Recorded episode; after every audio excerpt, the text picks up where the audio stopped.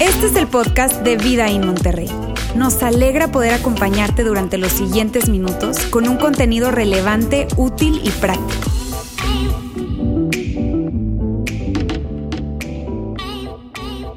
¿Por qué en el siglo XXI nos tomamos la molestia de hablar de un rabino del primer siglo? No sé si te has puesto a pensar eso, el cristianismo. ¿Por qué, dos, mil años después, por qué es relevante hablar de las enseñanzas de alguien del primer siglo? Y esta serie ha buscado proveer respuestas a eso, porque mira, ya sea que tú te estés acercando a la fe o alejando de la fe, la credibilidad, lo hemos dicho durante la primera y segunda semana, la credibilidad del cristianismo no se basa en un libro, no se basa en una creencia de que, oye, si Dios existe o si Dios no existe, es muy interesante platicar de eso, pero toda la credibilidad y toda la veracidad del cristianismo se basa en una persona. Lo hemos hablado acá, esa persona es Jesús de Nazaret. Así que si tú estás explorando la fe cristiana, dices, bueno, ¿qué, es la fe cristiana? Ya sé que es cristiano, católico, etcétera. La pregunta con la que te invitamos o con la que queremos que tú, eh, digamos, batalles en tu vida, o sea, la que te hagas realmente la pregunta, no es si la Biblia es verdad, no es si Dios existe o si Dios no existe. La pregunta que hemos lanzado y que te invitamos a hacerte es la siguiente. ¿Son Mateo, Marcos, Lucas o Juan quienes fueron los biógrafos de Jesús? Son relatos confiables de eventos reales, dicho de otra manera, ¿puedo confiar en lo que estas cuatro personas escribieron y lo que escribieron realmente sucedió? O sea, ¿eso que encontramos en estas cuatro biografías realmente sucedió? ¿O son inventos de alguien para tratar de convencernos a seguir una religión? Esta es la pregunta que tenemos que hacernos porque nos ayuda a contestar una segunda pregunta que te quiero también poner acá. ¿Fue y es Jesús realmente quien dijo ser? Explorando sus biografías, investigando sus biografías, ¿fue Jesús realmente quien él dijo ser? Esas son las preguntas que queremos contestar a través de esta serie. Yo estoy muy emocionado porque el mensaje de hoy, no exagero, tiene el potencial de cambiar el rumbo de tu vida. De verdad, mira, entraste por esas puertas, pero lo que vamos a explorar el día de hoy tiene el potencial de que tú no salgas igual. Así que voltea con el que estás al lado y dile, no me distraigas porque no quiero salir de aquí igual. Vamos, vamos, vamos, vamos, codéalo, dile, no quiero salir de aquí igual. Mira, las respuestas de esta serie, hemos tratado de estructurarlo investigando, te digo, están estas cuatro biografías y estamos nosotros investigando la biografía de Lucas. ¿Por qué Lucas? Están estos cuatro evangelios, que son sus cuatro biografías, y hemos estado investigando Lucas por dos motivos muy sencillos. El primer motivo es porque Lucas es el libro más extenso del Nuevo Testamento. ¿Sabes? La Biblia es esa colección de libros, el Antiguo y el Nuevo Testamento. Lucas es el libro más extenso y también es el más detallado. De hecho, los expertos dicen que Lucas escribió la biografía de Jesús, o sea, el libro de Lucas, y el libro de los Hechos. De hecho, si tú lo lees, donde termina Lucas e inicia Hechos, haz de cuenta que está de corridito. Tú puedes leerlo como si fueran el mismo libro junto, está de corridito. Y lo interesante es que Lucas, con Lucas y con Hechos, es casi un tercio del Nuevo Testamento. ¿Qué te quiero decir con esto? Lucas escribió bastante acerca de Jesús. Y adicional a eso, él fue cronista del famoso apóstol Pablo. Él viajó con el apóstol Pablo, fue su médico personal. Lucas era médico de profesión, era un hombre de ciencia, un hombre que le gustaban los detalles y por eso tuvo acceso de primera mano a los discípulos, estando en los viajes con Pablo. Entonces él se pudo sentar, cuéntame, ¿a poco sí? No, neta. ¿A poco sí? Cuéntame, pudo entrevistar de primera mano a las personas. Y es por eso que los documentos que él relata tienen una validez histórica impresionante, porque la manera de él investigar y estructurar las cosas hacen que tengan muchísima, muchísima validez. Y Lucas nos dice eso desde el inicio.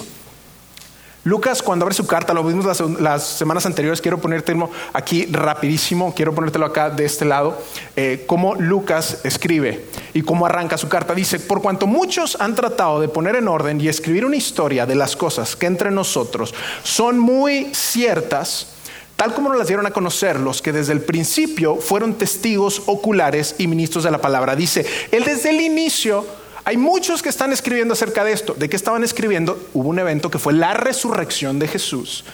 Y como eso jamás se había visto, todo el mundo está empezando a documentar y dice, a ver, yo no soy el único. Y es muy interesante ver que Lucas no está escribiendo la Biblia Sabes, si tú de repente tienes dudas de qué es la Biblia, si es verdad o no es verdad, tú tienes que entender esto. Lucas no está escribiendo la Biblia. Él no está escribiendo de que, a ver, vamos a inventar una nueva religión, a ver, vamos a... No, él no está escribiendo la Biblia, él está documentando un hecho que sucedió y que no es el único. Él dice, yo no soy el único, hay muchísima gente hablando de esto, tratando de documentarlo. También a mí me ha parecido conveniente, después de haberlo investigado todo con diligencia desde el principio, el médico, él siendo muy detallista, muy minucioso, un hombre de ciencia, desde el principio escribírtelas ordenadamente, excelentísimo Teófilo. Teófilo es al destinatario al que le está escribiendo esta carta, muy probablemente uno de los seguidores de la iglesia del primer siglo, para que sepas la verdad precisa. Esto no es un invento, esto no es un cuento, no es una historia de hadas, es la verdad precisa acerca de las cosas que te han sido enseñadas. Lucas arranca su carta diciendo, a ver, no estamos inventando una religión, muchachos. Estamos documentando lo que sucedió. Y para continuar en esta conversación, déjame darte una estructura, porque a mí me sirve mucho como que ver, las cosas muy gráficas o, muy estructurado. Y esta es la estructura del Evangelio de Lucas. Los primeros capítulos son 24 capítulos. Es el prólogo y la dedicatoria a Teófilo, lo que acabamos de leer. Luego él lo parte como nacimiento y niñez de Jesús, la famosa historia de Navidad, todos la hemos escuchado, ¿no? Eh, muy probablemente si tú creciste en la iglesia, la historia de Navidad y la niñez de Jesús cuando huye en Egipto porque quieren matar al niño y demás. El preludio al ministerio de Jesús fue lo que Fer Cázares nos hablaba la semana pasada, cuando Juan el Bautista entra en escena y empieza a hablar de que va a llegar ese Mesías y que tienes que, él predicaba el bautismo de arrepentimientos. Te invito a que eh, puedas escuchar el mensaje de la semana pasada, que fue el preludio al ministerio de Jesús. Y hoy vamos a estar hablando del ministerio en Galilea, cuando Jesús comienza oficialmente su ministerio, una vez que es bautizado por Juan el Bautista, luego va al desierto, esos 40 días a, ser tentado y que se va a ayunar, y luego regresa al ministerio en Galilea, luego continúa su último peregrinaje a Jerusalén y la última semana de Jesús, muerte, resurrección y ascensión. Hoy vamos a continuar nuestra conversación en este momento. Jesús está arrancando su ministerio público. ¿Cuál es el ministerio público? Jesús se pone básicamente a hablarle de Dios a la gente en las diferentes sinagogas de las diferentes ciudades de la región de Galilea.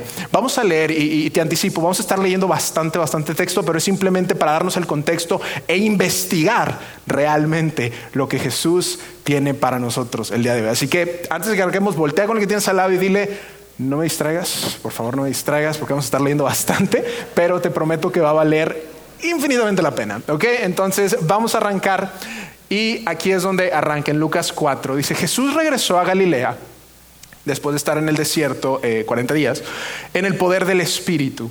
Y las nuevas acerca de él se divulgaron por toda aquella región. La gente empieza a hablar de Jesús. Hoy hay un, hay un tipo que está hablando en las iglesias y habla con una autoridad que jamás hemos visto y enseñaba en las sinagogas siendo alabado por todos. A la gente le gustaba escuchar a Jesús, le, gustaba escuchar a Jesús, le gustaba estar cerca de Jesús, porque Jesús, hace Lauro me encantó como lo dijo, porque se acerca a la gente, él se acerca a la gente de una manera tan sencilla, pero tan profunda a la vez, y entonces a la gente le encantaba.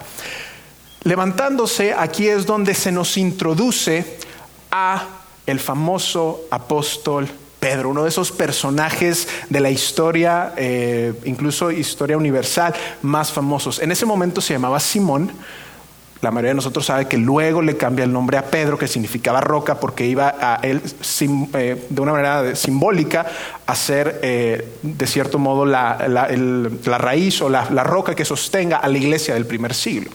En este momento era Simón, entonces levantándose Jesús, sale un día, una media mañana. Muy probablemente Simón lo invita a comer, le dice, ven a comer, te invito a comer a mi casa y demás. Entonces entra a la casa de Simón. La suegra de Simón, que vivía con él, se hallaba sufriendo con una fiebre muy alta y le rogaron por ella. Inclinándose sobre ella, Jesús reprendió la fiebre y la fiebre la dejó. Al instante ella se levantó y le servía. O sea, la toca, la sana, ahorita quiero dar un contexto de eso. Y al ponerse el sol, todos los que tenían enfermos de diversas enfermedades se los llevaban a él y poniendo las manos sobre cada uno de ellos, los sanaba. Sana Jesús a la suegra de Simón y luego se empieza a correr la voz y dice, oye, sanó un enfermo y empiezan a traerle gente, empiezan a traerle enfermos a Jesús. Y mira, si yo fuera Lucas, no lo soy, pero si yo fuera Lucas, yo no escribiría esto. ¿Y sabes por qué? Porque es cierto que no hace la historia más creíble. Cierto que tú lees que hay un tipo sanando enfermos y lejos de que tú lo creas, tú dices, ¿Cierto? es cierto. Y a veces pensamos que la gente del primer siglo era mucho más escéptica que nosotros, pero ¿tú crees que alguien del primer siglo iba a leer acerca de un tipo poniéndole manos a alguien y entonces la fiebre se va y que luego le traen gente, las toca y entonces se sanan? ¿Cierto que eso no hace la historia más creíble? O sea, si tú eres, o sea, si le ponemos un poco de lógica, ¿cierto que esto no lo hace más creíble? Y si yo platicara con Lucas, le digo, Lucas, no lo pongas. Platica de, de lo que va a hacer que la gente cambie. Y Lucas me diría, Fer, ya sé. ¿Pero por qué lo pusiste? Pues porque sucedió. ¿Por qué, ¿Por qué escribiste esto, Lucas? Porque fue lo que sucedió. Y mira, ¿por qué Jesús hace milagros de sanación o de curación o esta palabra? ¿Por qué? No sé si te has puesto a pensar eso y, una de las razones que muchos expertos creen y, y, es de la que yo personalmente estoy convencido es que el punto de los milagros de Jesús no son los milagros en sí. El punto de Jesús no era lo que él enseñaba. El punto de Jesús fue quién él afirmó ser. Jesús afirmó ser alguien. Jesús dijo que él tenía el poder de perdonar pecados. Y en el primer siglo el pecado estaba muy asociado con la enfermedad. Si tú eras una persona enferma, muchas personas entendían de que, ah, es que tu familia no está bien con Dios. Y como tu familia no está bien con Dios, eh, hay enfermedad hay enfermedad. Eran muy supersticiosos con eso. Entonces estaba muy ligada el pecado con la enfermedad. Y Jesús llega y dice, yo tengo la autoridad para perdonar pecados. Y es bien fácil, cualquiera de nosotros pudiera afirmar eso, ¿cierto? Cualquiera puede afirmar, yo puedo perdonar pecados, cualquiera lo puede afirmar, pero demuéstramelo. Demuéstrame que puedes perdonar pecados. Y Jesús al hacer este tipo de milagros de sanar a las personas, era una evidencia de quien él afirmaba ser. Los milagros, te repito, el punto no es el milagro, es quién Jesús dijo ser y cómo esto evidenciaba quien él afirmaba ser. Vamos a continuar la historia. Eh, la gente le dice, quédate con nosotros, sana más gente. Pues imagínate, después de toda la noche, Jesús tenía este hábito de todas las mañanas eh, alejarse para platicar con, con, su Padre Celestial, platicar con Dios, recargar pilas si tú quieres. Y la gente le dice, quédate con nosotros, quédate con nosotros, quédate con nosotros. Y él les dijo, también a otras ciudades debo anunciar las buenas del reino de Dios, porque para esto yo he sido enviado. En otras palabras, muchachos, los quiero demasiado, pero tengo que continuar tengo que continuar a otras ciudades, tengo que seguir hablando de eh, que el reino de Dios se ha acercado, tengo que continuar hablándole a la gente acerca de ese mensaje de Dios. Así que Jesús se va de la casa de Pedro después de estar con él y va, ay, perdón, el gallo, sale de casa de Pedro y va al mar eh, se dirige hacia el mar de Galilea. Vamos a, continuar la historia.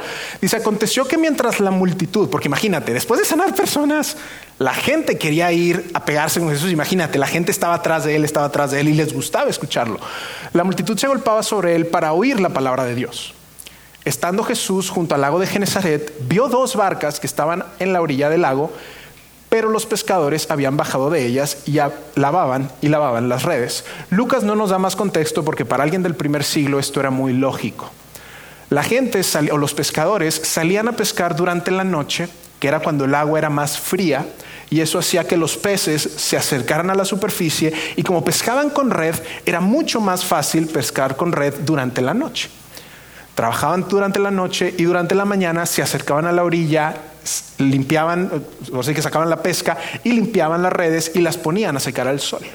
Así que esto es muy lógico. Los pescadores salen, habían bajado de ellas, las estaban lavando, dejaron secando las redes y pues ellos descansan, se van a descansar porque en la noche es volver a ir a pescar. Pero Jesús llega, ve las barcas, habían bajado de ellas y lavaban las redes y vamos a ver qué dice la historia. Subiendo a una de las barcas que era de, dilo conmigo, era de Simón, era de Simón quien Jesús ya conocía, no era un completo extraño, estamos de acuerdo porque justo Jesús acababa de estar en casa de Simón, había comido con él, había sanado a su suegra, había pasado la noche en su casa y había sanado a casi la mitad del pueblo, ¿estás de acuerdo? Entonces es el mismo Simón, Jesús de repente ve su barca y subiendo a una de ellas, que era de Simón, vamos a continuar la historia, pidió que se separaran un poco de tierra y sentándose enseñaba a las multitudes desde la barca. Estaban en la orilla, Jesús sube una barca, se alejan y se crea como una especie de anfiteatro, un mini anfiteatro donde él hablaba desde la orilla y entonces la gente que estaba en la costa podía escuchar porque no había micrófonos, no teníamos esta calidad de producción que tenemos hoy en pleno siglo XXI. Entonces Jesús se aleja y empieza a enseñarles y me, y me imagino a Pedro, imagínate a Pedro, después de trabajar toda la noche, de repente en la mañana tú quieres poner las, las redes a secar e irte a descansar y Jesús le dice, llévame al, mar porque voy a enseñar a la gente. Y pues Pedro tiene que posponer el descanso, tiene que volver a subirse a la barca, salir. Y Pedro es una audiencia cautiva. Pedro no se puede distraer. Pedro, imagínate, aquí está Jesús hablando y él está así como que de piloto de, de, de la barca y la gente está ahí escuchando y Pedro no se puede quedar dormido. Probablemente Pedro estaba así como, como, dude, no he dormido.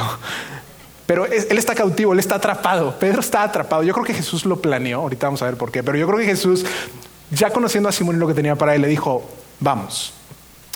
Y luego Jesús le pide algo a Pedro, que es muy curioso porque Pedro era más que capaz de hacer lo que Jesús le pide. Era muy, muy capaz Pedro de hacerlo. Muy probablemente tú ya te sabes la historia hacia dónde vamos, pero quiero que nos vayamos deteniendo y ver estos estas, estas, eh, elementos, ¿de acuerdo? Al terminar de hablar, Jesús termina de enseñar a la gente y está acá en el lago. Le dice a Simón, sal a la parte más profunda y echen sus redes para pescar. Simón, vámonos a pescar. Ahora, esto no es imposible para Pedro, ¿estás de acuerdo? Pedro es más que capaz de salir y echar las redes para pescar. No es la primera vez que Pedro lo hacía, ese era su oficio. Pero cierto que era muy irrazonable, cierto que no tiene mucho sentido. Yo me imagino a Pedro pensando como, ay, qué pérdida de tiempo. Qué pérdida de tiempo, porque uno no sale a pescar en la mañana, uno sale en la noche. Pero bueno, mira, pues sanó a mi suegra.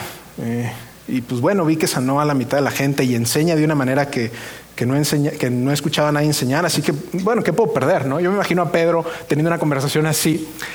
Y ve cómo este Pedro, vamos a decirle Pedro a partir de la historia, que es así como se le escribió el resto de la historia, le contesta a Jesús. Dice, Simón le contestó, maestro, como que de una manera muy educada, maestro, hemos estado trabajando toda la noche y no hemos pescado nada. Traducción, Jesús, fuimos a pescar cuando se supone que tenemos que salir a pescar y no pescamos nada. ¿Qué crees que va a suceder si vamos a pescar cuando no se supone que tienes que ir a pescar? Eso es lo que Pedro le está diciendo, pero con palabras más soft, si tú quieres. Y no hemos pescado nada. Y mira, lo que Pedro dice a continuación es donde tu vida y mi vida se cruzan con la vida de Pedro. Porque la respuesta que Pedro le da a Jesús es la respuesta que tiene el potencial de cambiar el rumbo de tu vida. Y le dice, pero porque tú lo pides. Me gustaría que lo dijéramos juntos, vamos a decirlo juntos a la cuenta de tres. Una, dos, tres. Pero porque tú lo pides. Vamos a decirlo otra vez. Una, dos, tres. Pero porque tú lo pides. Pero le está diciendo, mira, no hace nada de sentido lo que me estás pidiendo, pero porque tú lo pides, es porque eres tú quien me lo está pidiendo. Yo sé lo suficiente hasta este momento para saber cuál es el siguiente paso que debo dar. Y mira, muy probablemente en tu vida el día de hoy, tú sientes que estás escuchando la voz de Dios que te está moviendo a hacer algo, pero tú tienes 25 razones de por qué no es que me va a costar mucho, es que la gente me va a ver raro, es que, ay, ¿cómo voy a dar mis finanzas y ni siquiera puedo vivir para mí? O sea, tú tienes mil razones para no hacer lo que Jesús te está invitando a hacer o lo que Dios te está moviendo a hacer. Y si Pedro pudiera estar aquí sentado, te diría, mira, yo hasta ese momento solo sabía que me estaba pidiendo algo que no tenía mucho sentido para mí. Pero dije, porque tú lo pides, porque tú Jesús, quien te he visto sanar personas, te he visto enseñar de una manera que no he visto a nadie, entonces porque tú lo pides, tu respuesta a esa invitación, tu respuesta a la invitación de Dios tiene el potencial realmente de cambiar tu vida. ¿Qué, hubiera sido de, de Pedro si no hubiera contestado así? No sé si te has puesto a pensar eso. ¿Qué hubiera sido de Pedro si no hubiera aceptado esa invitación de salir a pescar. Probablemente se hubiera convertido en un pescador más del primer siglo, del que no se tiene registros. Mira, yo puedo ver momentos en mi vida donde cuando era más, más joven o, incluso en esta situación actual, donde Dios me ha movido a hacer algo y yo, y yo tenía muchas razones para no hacerlo. Sin embargo, dije, ok Dios, porque entiendo que es algo que tú me estás invitando a hacer, lo voy a hacer. Yo puedo ver hacia atrás y decirte, qué bueno que lo hice. Y si tú estás aquí con nosotros, tú estás rodeado de personas que han ayudado a construir esta iglesia y que en sus vidas han escuchado esa voz de Dios o han sentido ese empuje de Dios a hacer algo y han dicho que sí. Y hoy tú te puedes sentar con ellos y ellos te van a decir, qué bueno que dije que sí. Qué bueno que acepté esa invitación. Qué bueno que di esos pasos que Dios me estaba invitando a hacer en ese momento. Y él le dice, pero porque tú lo pides, echaré las redes. Pedro no sabía lo que había detrás de esa invitación. Él solo sabía que había una invitación. Y Pedro no sabía qué había ahí atrás. ¿Y sabes qué hay del otro lado? Quiero ponértelo acá. Esta foto es la Basílica de San Pedro en el Vaticano. Y es uno de los muchos edificios históricos en honor del apóstol Pablo, del apóstol Pablo, del apóstol Pedro. Es uno de esos edificios históricos. Jesús sabía lo que tenía para Pedro, Jesús sabía el potencial que él tenía, la aventura que él tenía para su vida. Y lo único que necesitaba era que Pedro dijera, de acuerdo, está bien. Probablemente si Pedro hubiera visto esto, hubiera dicho, pues no sé qué es eso, pero yo quiero uno. Y él nunca se imaginó que dos mil años después, Pedro el pescador nunca se imaginó que dos mil años después hubiera edificios en su honor. Incluso esto tardó 120 años en construirse y se construyó en el circo de Nerón, donde se piensa que Pedro fue martirizado. Hoy forma parte de la ciudad del Vaticano. Y en ese momento Pedro no sabía qué depararía o qué habría detrás de esa invitación. Ahora, con esto, amigos, no quiero decir que Dios te está prometiendo una basílica, no, no me malentiendan, o, quizás sí, no lo sé, no, no sé, yo no soy Dios, pero el punto es que nunca sabes. Tú no sabes lo que hay detrás de esa invitación que Dios te hace todos los días o que Jesús te hace de, ven y sígueme. Tú y yo no sabemos qué hay detrás, Pedro no sabía qué había detrás. Así que dice, bueno, pero porque tú dices, le habla a todos los chavos, le dice, oigan, vamos, saquen las redes otra vez y todo el mundo, ¿qué? ¿Vamos a pescar a media mañana? Sí, ya sé, pero pues es el maestro que lo está pidiendo, vamos a hacerlo. Y se van y llegan y vamos a continuar la historia. Cuando lo hicieron, otro paréntesis muy importante, dice, cuando lo hicieron, no cuando creyeron. Es muy importante la distinción, no cuando creyeron que Jesús era el Hijo de Dios, no, no, no, no, no, cuando lo hicieron. Tú y yo en pleno siglo XXI tenemos la tendencia de meramente saber, bueno, sí, Jesús fue el Hijo de Dios, no, claro que sí, y se queda meramente en, algo eh, mental. Y dice, cuando lo hicieron, no cuando creyeron en Jesús, cuando hicieron lo que Jesús les pidió encerraron una gran cantidad de peces de modo que sus redes se rompían. Este es el famoso milagro de la pesca milagrosa o esa gran pesca. Y mira, nuevamente otro paréntesis, ¿por qué milagros de naturaleza? Jesús, una cosa es sanar personas. Ya te dije por qué. Y otra cosa es, ¿por qué, ¿por qué hacer milagros de naturaleza? Y te repito, el punto de los milagros de Jesús era quien él afirmaba ser. Jesús afirmó ser Dios en un cuerpo, el creador del universo, el creador de las cosas, que tenía autoridad sobre la vida, que tenía autoridad sobre la naturaleza y sobre todo lo creado. Así que hace mucho sentido por qué Jesús es capaz de lograr esto. Porque Jesús afirmó ser alguien, pero lo puede afirmar. ¿Cómo me lo demuestras? Y cierto que esto es una evidencia muy contundente de quién Jesús afirmaba ser. Y es muy interesante ver qué es lo que sucede a continuación. Vamos a ver qué es lo que, lo que sucede. Cuando Simón Pedro vio esto, gritó, somos ricos. No tendremos que trabajar durante semanas. Y al regresar a la orilla, Pedro le ofreció a Jesús un contrato de tres años con un 30% de comisión y posibilidad de franquiciar pescado divino. Y una ruta ahí en el Jordán o algo. Amigos, esto no fue lo que sucedió. Lean sus Biblias, lean sus Biblias. Esto no fue lo que sucedió. Esta es nueva traducción de Fernando Cano. Eso no fue lo que sucedió, ¿ok? Vamos a leer lo que realmente sucedió. Al ver esto, Simón Pedro cayó a los pies de Jesús diciendo, apártate de mí, Señor, pues soy hombre pecador. Hace, hace minutos le había dicho maestro. ¿Y ves cómo cambia de ser maestro ahora es Señor? No sé si puedas ver esa distinción. Hace unos minutitos era maestro, pescamos toda la noche. Ahorita es, Señor, apártate de mí, porque ya entiendo quién eres tú y quién soy yo. Y sabes, en ese tiempo la gente estaba tan acostumbrada a ver a un Dios que se aleja de los pecadores. Los líderes religiosos de la época, los famosos fariseos, ellos se, alejaban de los pecadores. Y toda la gente tenía esta noción de que Dios no se acerca a ti, Dios no se acerca a ti. Tú tienes que cumplir una serie de requisitos, tienes que hacer sacrificios para que entonces puedas estar bien con Dios. Y aquí Pedro dice, apártate de mí porque no soy digno de estar contigo, porque sé que soy tan pecador. Si tú supieras mi vida, Jesús, si tú supieras el tipo de hombre que soy, porque Pedro creía que Dios se distanciaba de los pecadores. Y aquí, amigos, es porque Lucas te dice, es por eso que tengo que escribir esto, es por eso que documenté esto, es por eso que tengo que escribir esta historia. Esta es la razón de la historia, que Dios se ha acercado. Que Dios se ha acercado. Así como Jesús se acercó a Mateo, que fue otro de los biógrafos, un cobrador de impuestos que era considerado escoria de la sociedad y que nadie quería acercarse a él, Jesús le dice, Mateo, quiero ir a comer a tu casa. Él se acercaba a la gente que nadie se quería acercar. Luego en otra ocasión va con una persona que se llamaba Saqueo, que también había robado, y le dice, Saqueo, quiero ir a comer a tu casa, quiero ir al lugar más íntimo del primer siglo, quiero comer contigo, quiero acercarme. Ese era Jesús. Si tu versión de Jesús si eres cristiano, si eres católico, si tu versión de Jesús es un Dios al que tú tienes que trabajar para ganarte el cielo, trabajar para tú acercarte porque no eres digno, porque tu vida está tan llena de pecado, si esa es la versión de Jesús que tú tienes, déjame decirte, ese no es el Jesús del que Mateo, Marcos, Lucas y Juan escribieron. Ese no es el Jesús del que tenemos evidencia. El Jesús del que tenemos evidencia es Dios acercándose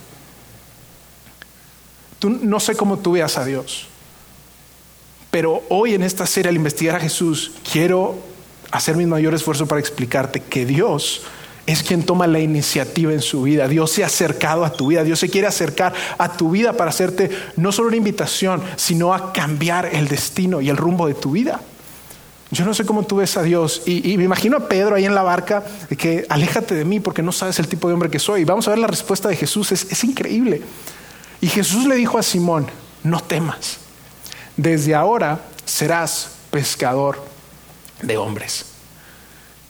Y después de traer las barcas a tierra, dejándolo todo, solo que me pongo emocional, siguieron a Jesús. Qué increíble que algo que Pedro hacía todos los días, que era salir a pescar, ahora llega Jesús, le hace la misma invitación y cambia completamente el rumbo de su vida, porque dijo que sí a una invitación, aunque no tuviera el sentido en ese momento. ¿Y sabes en quién se convirtió Pedro? En ese pescador de gente, en ese ícono del primer siglo que ayudó a avanzar la iglesia primitiva y del que hoy recordamos y hablamos. Ese fue Pedro. Si Pedro estuviera aquí sentado o si yo pudiera sentarme con él, yo estoy seguro que Pedro me diría, ¿sabes qué, Fer? Él hizo un truco de peces por mí y yo lo seguí. hizo un truco de peces por mí y yo lo seguí. Pero ¿sabes qué es lo que hizo por ti? Pedro te preguntaría, ¿sabes qué es lo que Jesús hizo por ti? Por mí, sanó a mi suegra, hizo un truco de peces y fue para mí suficiente para seguirlo. Pero ¿sabes qué ha hecho por ti? Y así como Lucas hace una biografía de Jesús, Pedro escribe cartas que también forman parte de lo que hoy llamamos el Nuevo Testamento. Y Pedro escribe una carta y nos dice, qué fue lo que Jesús hizo por nosotros. Quiero que lo leamos. Pues también Cristo sufrió por ustedes. Esto es Pedro escribiendo, dándoles ejemplo para que sigan sus pasos, el cual no cometió pecado, ni engaño alguno se halló en su boca, y quien cuando lo ultrajaban no respondía ultrajando, está hablando de la crucifixión de Jesús. Cuando padecía no amenazaba, sino que se encomendaba a aquel que juzga con justicia. Él dice, Pedro, a mí me tocó ver a Jesús ser crucificado. Y él no respondió quejándose ni ultrajando. Al contrario, él se encomendó a su Padre Celestial porque Jesús sabía que era el único modo para que tú y yo podamos tener una relación correcta con Él. Esto es lo que Él hizo por ti, hizo por mí. Él mismo llevó nuestros pecados en su cuerpo sobre la cruz. Esto es lo que Pedro dice, esto es lo que Jesús hizo por ti, hizo por mí Y es por eso que es tan, tan importante la invitación que Él nos hace. Este es el motivo por el que lo seguimos. Mira, si tú tienes dudas de qué hacemos acá en la iglesia o por qué lo seguimos, seguimos a Jesús, no por lo que Jesús pueda hacer por nosotros, no por lo que podamos conseguir de Dios, no, sino por lo que Jesús hizo por nosotros. Lo que tú y yo jamás vamos a poder hacer por nuestra cuenta. Jesús, Dios, se acercó y dijo, yo voy a llevar tus pecados. Lo que tú no puedes cargar, yo lo voy a cargar. Déjame pagarlo. Jesús llevó nuestros pecados en su cuerpo sobre la cruz. Y Pedro y Lucas te dirían, es por eso que estamos escribiendo de esto. El evento de la resurrección fue el inicio que hizo posible que muchos años después se redactara la Biblia, sí, pero ese fue el motivo, el origen de por qué Lucas y mucha gente empezaron a escribir acerca de Jesús. Tú y yo hemos sido invitados a seguir a Jesús. Mira, muy probablemente para ti hoy es esa intervención de parte de Dios. Con tus dudas, con tus temas, con lo que estás cargando, déjame decirte, Dios se ha acercado. Dios se ha acercado y dice, te quiero invitar. Quiero hacerte la invitación de tu vida. A veces seguir a Jesús puede que se sienta como una obligación tengo que ir a la iglesia, tengo que servir, tengo que dar de mis recursos, tengo que dar de mi tiempo, tengo que dar. A veces pueda sentirse como una obligación. Muchas veces seguir a Jesús te va a costar. Claro que te va a costar. Claro que va a ser inconveniente. Claro que nos va a costar. Pero Lucas y Pedro te dirían, la invitación que nos hizo y por la que vale la pena hacer todo lo que estamos haciendo fue esta. Sígueme. Jesús te diría, sígueme, sígueme no para arruinarte la vida. Muchas veces pensamos que la iglesia nos va a hacer la vida aburrida, nos va a arruinar la vida, nos van a limitar, nos van a decir que no hagamos estas cosas, que no hagamos aquellas cosas. Jesús te diría, yo te estoy invitando a seguirte, no, no para arruinarte la vida, no para arruinarte la vida. Aunque sea inconveniente, el propósito no es arruinarte la vida. Jesús te diría, no para arruinarte la vida, sino porque yo soy el autor de la vida porque yo soy el autor de la vida. Va a aparecer aquí, porque yo soy el autor de la vida. Y el autor de la vida sabe cómo disfrutar tu vida al máximo, cómo vivir tu vida a la mayor expresión de plenitud. Y Él te dice, sígueme. Jesús, hoy yo sé que hay algo que te está invitando a hacer. Sí, probablemente va a ser inconveniente, sí, probablemente tienes 25 razones para no hacerlo, pero Él te dice, sígueme, no es para arruinarte la vida, sino porque yo soy el autor de la vida y sé cómo vivir la mejor vida posible y es a lo que te quiero invitar. Si yo pudiera, estoy seguro de esto, si pudiera sentarme con Pedro, con Lucas, con Mateo, con Juan, con el apóstol Pablo, con Timoteo, con Santiago, quien fue el hermano de Jesús, yo sé que todos me darían la misma respuesta que te quiero poner acá en pantalla. Y es lo que como iglesia queremos que tú te lleves. Es la invitación que queremos hacerte, pero mira, ¿sabes cuál es la realidad? Jamás te vas a arrepentir de aceptar la invitación de seguir a Jesús. Jamás. Aquí hay personas que pueden, que pueden atestiguar esto, pero jamás te vas a arrepentir de aceptar la invitación de seguir a Jesús. Muy probablemente si tú tienes arrepentimientos en tu vida, ¿sabes por qué son? Porque en esa etapa de tu vida probablemente no estabas siguiendo a Jesús y dices, híjole, quizás debí seguirlo, quizás debí escuchar, quizás debí aceptar esa invitación, pero no es tarde, nunca te vas a arrepentir de aceptar la invitación de seguir a Jesús. Tú puedes platicar con el liderazgo de la iglesia, tú puedes platicar con nuestros voluntarios, tú puedes platicar y vas a escuchar historias de gente que te dice, mira, yo acepté una invitación, no sabía lo que habría detrás, pero hoy te puedo decir que no me arrepiento de esa invitación. No me arrepiento de decirle que sí a la invitación que Jesús me hizo. Así que amigos, para ir cerrando eh, eh, este mensaje, quiero, quiero preguntarte, ¿cuál es tu siguiente paso? ¿A qué te está invitando a ser Dios, no a creer. ¿A qué te está invitando a ser Dios? ¿Sabes? Porque creer es una cosa y es muy importante, ¿eh? no, no, no me malentiendan, creer es muy importante. Pero si tu creencia no te está llevando a la acción, muy probablemente no estás creyendo al 100% en algo. Es cuando nuestra fe se demuestra con acciones que realmente estamos creyendo lo que decimos creer. Así que, ¿cuál es tu siguiente paso? Y el propósito es que te sientas un poco incómodo. Sí, es probablemente que te sientas un poco incómodo. Porque probablemente tu siguiente paso es leer ese, esa colección de libros que hoy llamamos Biblia. Probablemente es levantar el teléfono y tener esa conversación que no has querido tener. Quizás es pedir perdón, quizás es perdonar, quizás es sentarte a tener esa conversación que no has querido tener y Dios te dice, hazlo. Quizás es inscribirte a un grupo de punto de partida, ahorita salir y acercarte al lobby y empezar a tener conversaciones. O quizás para ti es investigar más sobre la fe, porque dices, Fer, ok, medio me estás convenciendo, pero, pero tengo mis dudas. Quizás el paso es que tú sigas investigando, que tú sigas leyendo qué es lo que Lucas escribe acerca de Jesús. Y no solo Lucas, mil autores. Pero yo sé que hoy, este domingo, Dios tiene pasos que quiere que des. Probablemente es que empieces a dar porcentualmente o que tú seas generoso con alguien que tú conoces. Y tú dices, Uy, pero, pero tengo mil razones para no hacerlo. La gente me va a ver raro. La gente me va a ver raro y no. Mira, cuando a mí me invitaron por primera vez a servir, me invitaron a servir con adolescentes. Y yo me acuerdo que fuimos a Jumpster, un lugar de trampolines una vez, y fuimos.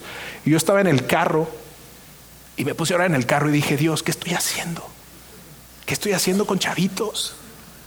¿Qué estoy haciendo con chavitos de 13 años? Cuando yo tengo veintitantos. O sea, ¿qué, qué, ¿qué estoy haciendo acá? Pero porque tú lo pides.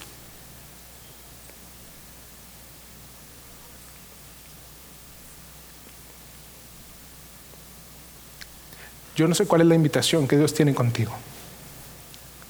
Pero mi invitación es que tú puedas decirle, pero porque tú me lo pides. No hace sentido, pero yo confío en que tú tienes la mejor aventura para mí y lo que va a haber detrás de esa invitación. Así como Pedro jamás la imaginó, tú tampoco la vas a imaginar, pero porque tú lo pides. Esto, amigos, cuando investigas a Jesús te das cuenta que hay una invitación para ti. Y si te soy honesto, es la invitación de tu vida.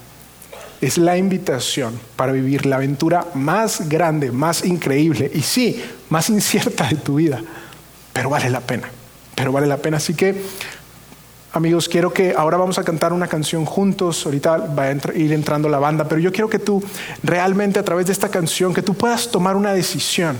No me tienes que decir a mi Fer voy a hacer esto, ah, no, es que tú puedas decirle a Dios, yo sé que tú me estás moviendo a hacer algo, no a creer en algo, sino a hacer algo, porque entiendo quién eres.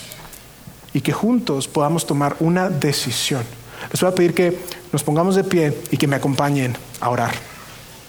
Padre, gracias porque a través de la evidencia eh, histórica y a través de las biografías que diferentes autores redactaron en su momento sobre Jesús, gracias porque hoy, dos mil años más tarde, podemos tener no solo evidencia de los eventos que sucedieron, sino que podemos tener esa seguridad de que la invitación que tú haces a cada uno de nosotros, la invitación que tú haces a nuestra vida, de seguirte, de hacernos, de mover a la acción, de poner nuestra fe en acción, no es una invitación vacía, no es una invitación en vano, sino que es la invitación para vivir la mejor vida posible.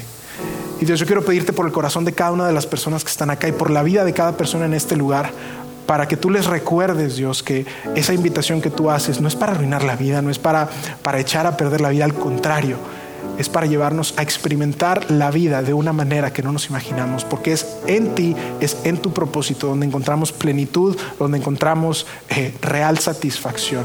Ayúdanos a tomar la decisión de decirte, Dios, probablemente en nuestro mundo no sabemos qué nos depara el día de mañana, pero porque tú lo pides, vamos a dar ese paso de fe, porque sabemos que cuando nuestra fe se conecta con tu fidelidad, ahí es cuando vamos a poder experimentarte en nuestras vidas. En el nombre de Jesús.